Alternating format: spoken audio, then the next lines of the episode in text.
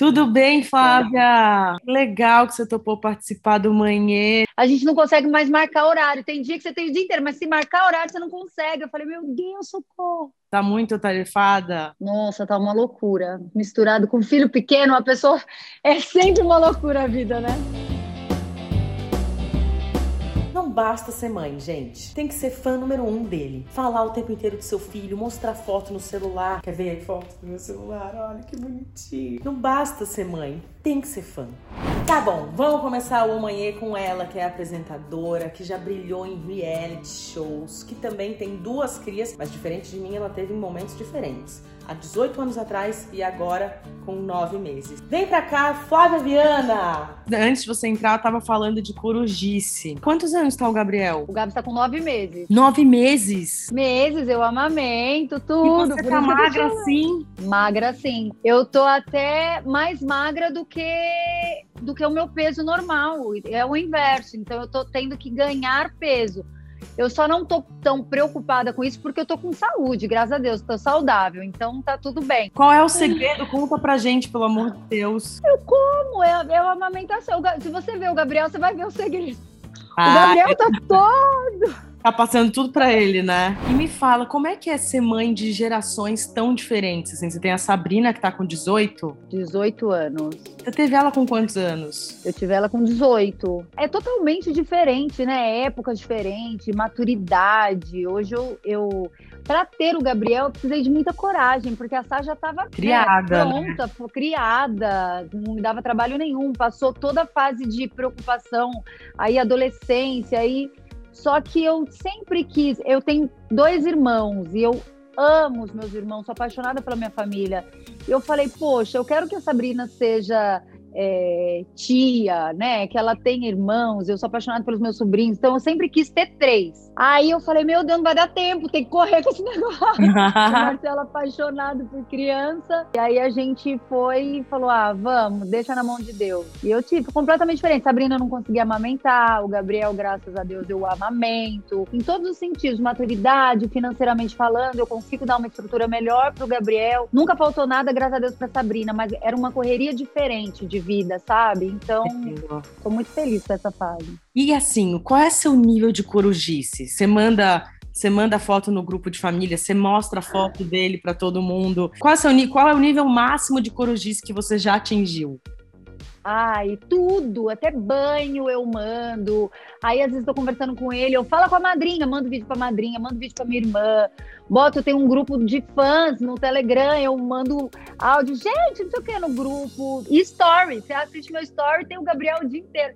Ninguém quer me ver mais não, Lu. Agora, Gabriel, se eu chegar eu sem o Gabriel em algum lugar, acabou. Eu te entendo, eu passo pela mesma coisa que você, gata. Mas me fala uma coisa: qual o trabalho que a Sabrina dava quando bebê que o Gabriel não dá e vice-versa? A Sá ficava, quando ela era bem pequenininha, ela ficou bem doente. Então, assim, ela teve pneumonia, ela tinha um mês, Ai, ela teve catapora. Eu não conseguia amamentar. Olha que loucura. É difícil, a amamentação é muito importante, muito importante mesmo.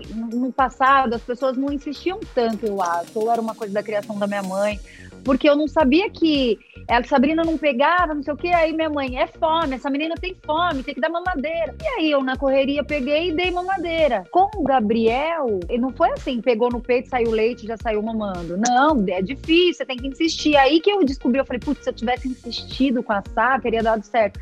Então ela não tinha tanta imunidade, ela ficava muito doente. É muito doido isso de ficar doente, a gente enlouquece. E todo mundo vai dizer que você não tem leite. Cara, também você passou por esse terror.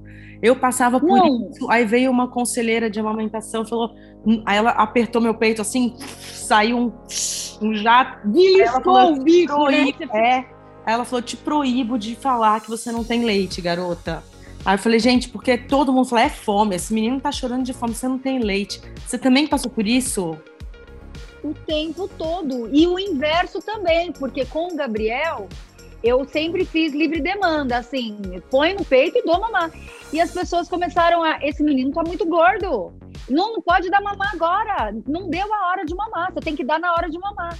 E, gente, não tem, não tem que ser nada. Cada criança é uma criança, cada mãe, né, entende ali o que está acontecendo. Flávia, dá o dedo, cara. tô me identificando muito com você, meu. Agora, é, falando da sua outra maternidade, assim, quais conselhos você dá para Sabrina de 18 anos? Eu sou tão feliz com a educação da Sabrina. Eu atribuo muito a nossa base de amor e de fé. Eu sou uma pessoa de muita fé. A gente, sem falando de religião, mas falando de Deus. Então, eu sempre criei a Sá com o pé no chão. E desde pequenininha, eu brinco que ela, ela, ela tinha quatro, cinco anos, sei lá, ela tinha revistinha de venda de produtos, sabe? Ela vendia Avon, vendia Jequiti, ela vendia tudo que é produto que ela sabia que se ela precisasse de dinheiro, ela tinha que trabalhar.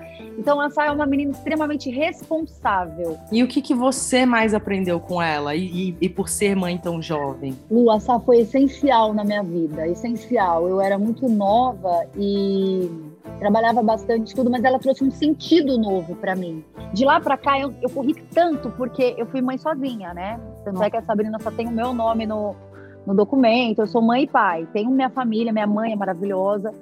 Mas eu, naquele momento, eu falei, nunca vai te faltar nada. E as nossas condições eram muito difíceis. Quando, quando, quando eu falo condição difícil, era de para comprar uma caixa de leite já era difícil. Não era difícil de eu não dar o supérfluo, não, era difícil de dar o básico.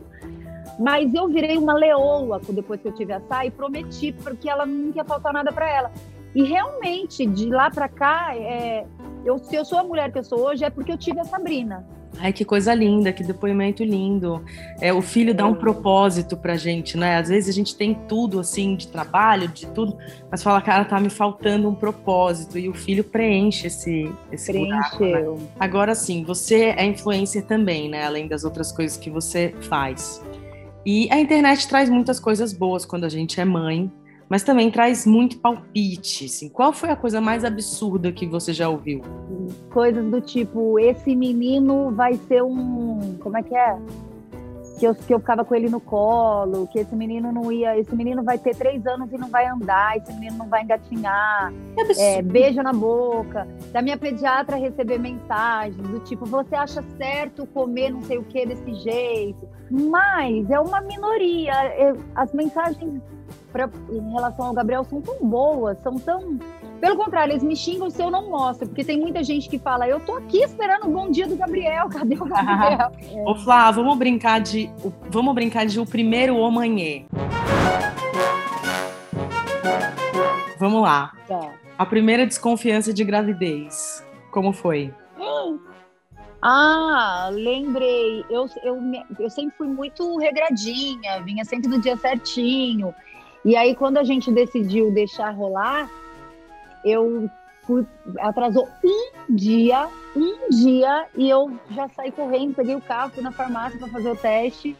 E, e, eu estava mesmo. Foi a primeira desconfiança e real. Já era. Eu vou te contar, a minha primeira desconfiança eu nunca contei para ninguém. Eu briguei na rua.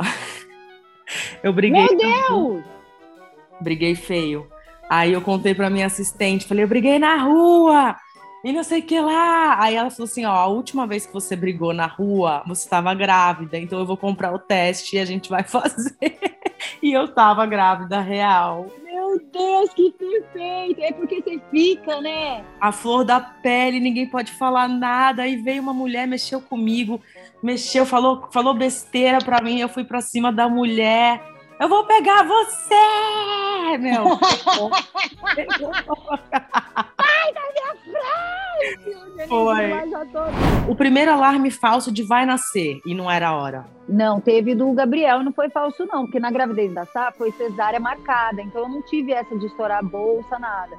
E essa, o Gabriel estava com 36 semanas, né? Bem antes, um mês antes, e estourou minha bolsa. Ah, eu também! Então foi. É! Igualzinho você, 36 semanas, minha bolsa estourou e, e veio. E veio, é. A primeira vez que você chorou junto com o bebê? A, a pior que eu chorei e não queria largar foi com dois meses ele teve uma infecção urinária e a gente não sabia o que era, levou para o hospital, ele teve que fazer, é, colocar agulhinha, né, para pe pegar a veia. Ah. Lu, ninguém acha veia em recém-nascido, nenenzinho. Então, furavam, procuravam, procuravam. Quando ele estava gritando sem fôlego, ele vinha pro meu colo para eu acalmar. Quando acalmava, tinha que dar de novo para furar tudo na minha frente, assim, ó.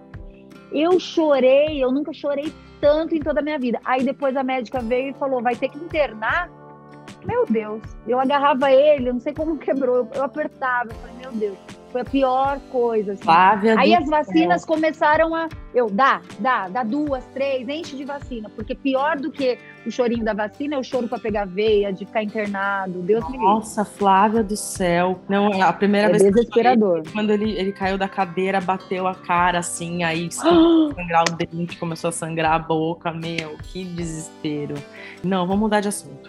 Primeiro show que o bebê deu à noite. Ai, foi na fase de cólica, que ele chorava muito, aí eu não sabia se era cólica ou a infecção urinária, mas eram gritos, assim, que nada passava. Bom, dois meses. O, o Luca dá show todas as noites. Então, hoje foi, um- hoje mesmo foi um pânico, cara. Desesperador. Parece que estão batendo na criança e não é nada. Nada. Seu primeiro Vale Night. Já teve? Não tive ainda. Mas você tá com uma cara de quem tem Vale Night todo dia. Ai, socorro, Ah, ótima. Sabe o que eu sinto falta? Eu sinto falta de tomar vinho, que eu gosto muito. Pode ser em casa mesmo, mas tomar, tomar vinho pra ficar molinha. Não tenho, porque eu dou mamar, então quando eu consigo espaçar, eu tomo, tipo, isso de vinho. Não consigo sair sem o Gabriel. Eu vou pra reunião, agora eu tenho uma reunião. Eu fico desesperada. Chega do meio pro final, eu não, já não tô prestando atenção ali. Eu tô pensando, cadê o Gabriel? Cadê o Gabriel? Ah.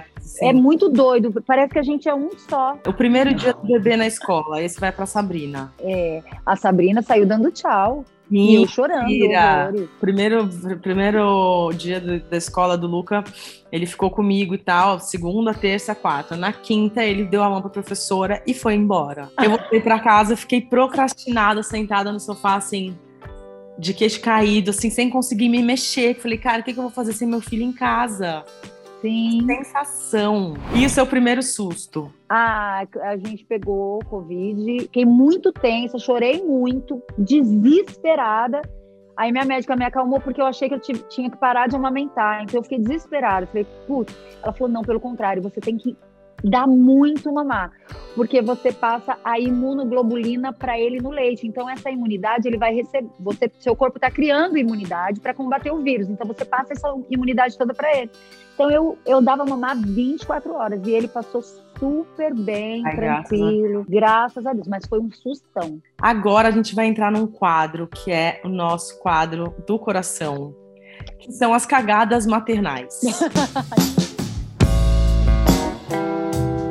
nunca, né, Flá? Isso é pra gente compartilhar um pouco das coisas que a gente faz de errado, porque a gente só compartilha o certo e fica todo mundo se sentindo um peixe fora d'água. Você já deu o celular pra ele brincar? Não dei, mas ele pegou. É! Mas ele vê videozinho no celular, é. Eu sei, eu também. Essa cagada vai pra mim também. Na verdade, vai pro pai do Luca. Foi cagada pra ele. Cagada pra você, Cristiano Gomes. Você já pulou o banho porque tava muito frio? Flávia. Pé, cagadas maternais. Viu? A gente pula banho. Não Já pulei até o meu, você não nunca pulou o seu? Claro que eu pulei banho no frio, gente. Eu parei de pular banho porque meu marido fica controlando. Você não tomou banho. Aí, ó, puta, vou ter que tomar, não acredito. Imagina o nenenzinho ali, prontinho, dá uma puladinha, dá. Você já esqueceu de levar a cadeirinha de carro? Eu não esqueci, mas eu demorei pra colocar no carro. Tipo, porque ele, o Gabriel não gosta. Então você tem que distrair, colocar o cinto. E a cadeirinha também, tipo, é, é, é menos. É, é mais fácil dele ir pra cadeirinha. No começo, o que, que eu fazia? Eu não colocava o cinto, eu não sabia que o cinto era assim, tudo. Eu prendia o cintinho aqui embaixo. Aí minha médica falou: de jeito nenhum. Porque aí não é aqui, é aqui. Então eu demorei pra aprender. É um riscaço, é a maior cagada do universo. Tem que sair e já enfiar. Cagada maternal. É. Você já calculou fralda errada? Não, mas aconteceu recente de eu deixar a bolsa no porta-mala e eu, eu sempre coloco a bolsa embaixo do carrinho. E aí o Marcelo pegou o carrinho, eu achei que ele tinha pego a bolsa, não. E a gente estava no shopping e aí ele deu aquela cagada fenomenal. Aí tive que pedir. Eles têm, né? Ainda bem, lá na, no Eles têm. eles têm. aqui no shopping eles Você têm. fala, você tem insumos? Aí eles te dão uma fraldinha. Insumos, você tem insumos? Gente, maravilhoso, mas vou abrir a fralda pra você, Flavinha. É. Mas eu teria ido buscar, vai. É, mas não dá. Mas esqueceu. Já deixou dormir demais de dia e se ferrou de noite? Não, o Gabriel ele não tem um horário normal, ele acompanha um pouco do nosso horário. Então ele vai dormir muito tarde, ele dorme 11 e meia, meia-noite. E para acordar você tem que dar uma chacoalhada. Tipo, 9 e meia ele tá ainda derramadão. Gabriel, acorda. Um pouquinho de inveja de você, tá? Um pouquinho. É. Lucas José não dorme. É só Luca, mas a gente chama ele de Lucas José. Ai, não tem o José? Não, não tem José. É que eu queria muito que fosse um nome composto para poder falar Lucas José! E aí meu marido não deixa. Então, nenhum nome meu vai poder. Agora pegou. Menina, muito obrigada, Flá, por ter parado o seu tempo com o Gabriel para conversar comigo aqui. Amei falar Imagina. com você. Vamos dar o nosso grito de guerra. Você chama a sua mãe e eu chamo a minha. Mãe! Obrigada. Beijo. Tchau.